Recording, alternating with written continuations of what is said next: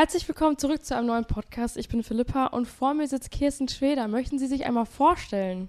Ja, sehr gern. Ähm, mein Name ist Kirsten Schweder und ich arbeite als stellvertretende Geschäftsführung bei der National Coalition Deutschland. Das ist ein Netzwerk, was sich für die Umsetzung der UN-Kinderrechtskonvention einsetzt. Also ein sehr langer, sperriger Begriff.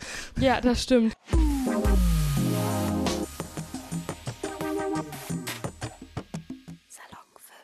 Ähm, deswegen frage ich auch direkt mal nach, was kann man sich denn überhaupt unter der National Coalition Deutschland vorstellen? Ähm, also wir sind wie gesagt ein Netzwerk. Äh, es hat sich 1995 gegründet, ähm, als Deutschland äh, im Mai äh, 1992 die UN-Kinderrechtskonvention ratifiziert hat. Äh, da war dann die Bundesregierung gefordert, äh, spätestens drei Jahre später einen ergänzenden Bericht oder auch Schattenbericht äh, an den UN-Kinderrechtsausschuss abzugeben.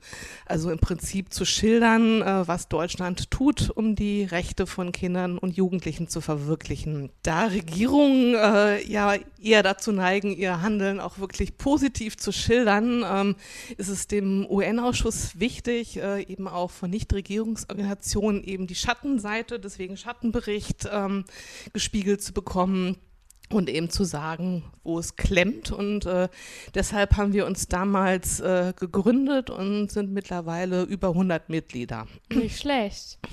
Was kann man sich denn genau unter der UN-Kinderrechtskonvention vorstellen und was sind die wichtigsten Punkte daraus? Also die äh, UN-Kinderrechtskonvention ist ein völkerrechtliches Abkommen, äh, was äh, Menschenrechte für Kinder nochmal greifbarer macht. Also natürlich sind Kinder auch Menschen, aber Kinder und Jugendliche, also es gilt von 0 bis 18, haben halt nochmal ganz ähm, besondere Bedürfnisse. Also zum Beispiel ist dort festgeschrieben, dass äh, bei allen äh, Maßnahmen ähm, im besten Interesse von Kindern und Jugendlichen gehandelt werden soll, also das Kindeswohl, ähm, dass äh, Kinder und Jugendliche das Recht haben, bei allen sie betreffenden Angelegenheiten auch ähm, beteiligt zu werden es umschreibt das Recht äh, auf Information, Gesundheit. Also es geht, oder die Konvention lässt sich so grob einteilen in Schutz, Förder- und Beteiligungsrechte. Ja, schön. Ähm, arbeiten Sie daran, den Kindern ihre Rechte auch näher zu bringen? Und wenn ja, wie? Ja, das machen wir. Ähm, ich bin schon so seit gut 20 Jahren bei der National Coalition und habe damals äh, erlebt, wie wir unseren ergänzenden Bericht zum Zweitbericht äh, vorgestellt haben. Und damals haben wir ähm, nur darüber berichtet, was uns Kinder und Jugendliche mitgeteilt haben, ähm, wo sie eben denken, äh, wo es mit der Verwirklichung ihrer Rechte nicht gut läuft. Und äh, daraus haben wir dann gelernt und haben äh, es äh, jetzt immer so, dass es auch, weil ja auch Kinder und Jugendliche auch zu, zu, zur Zivilgesellschaft gehören, ähm, dass wir auch einen eigenen äh, Kinderrechte-Report ähm, mit Kindern und Jugendlichen zusammen äh, umsetzen, der dann eben genau wie der Bericht der Zivilgesellschaft auch eingereicht wird. Und äh, Kinder und Jugendliche waren dann sogar auch im letzten Jahr ähm, auch ähm, diesmal eben Corona-bedingt bei einem Online-Meeting nur dabei und haben eben dem UN-Ausschuss aus erster Hand berichtet, äh, wo sie die Fallstricke äh, sehen. Also ökologische Kinderrechte waren zum Beispiel da auch ganz weit auf oder auch wie Kinder und Jugendliche die äh, Pandemie erlebt haben. Und äh, das finde ich einfach ganz wichtig, dass nicht Erwachsene nur über Kinder und Jugendliche reden, mhm. sondern sie einfach selber zu Wort kommen lassen.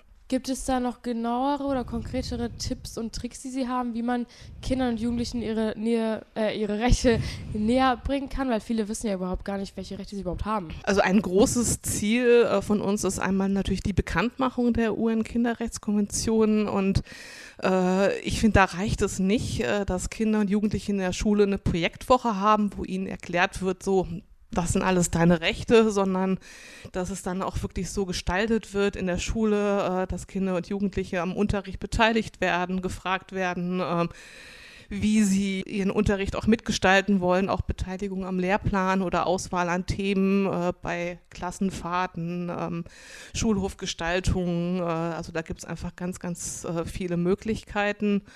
Und ähm, dann finde ich auch eben ganz wichtig darauf zu achten, dass es auch wirklich auch so ein Monitoring gibt, also eine ähm, Prüfung. Also es ist natürlich schön, äh, die Rechte auf dem Papier zu haben, aber es muss halt auch jemand den Finger drauf äh, zeigen und eben schauen, äh, wenn es nicht gut läuft. Und äh, an Schulen zum Beispiel sollte es dann eben auch eine ähm, Anlaufstelle geben, wo man auch dann sich beschweren kann. Ja, finde ich gut. Kommen wir zur nächsten Frage. Politik soll die Kinderrechte schützen, aber wie wird sichergestellt, dass die Politik auf die Wünsche und Bedürfnisse der Kinder eingeht?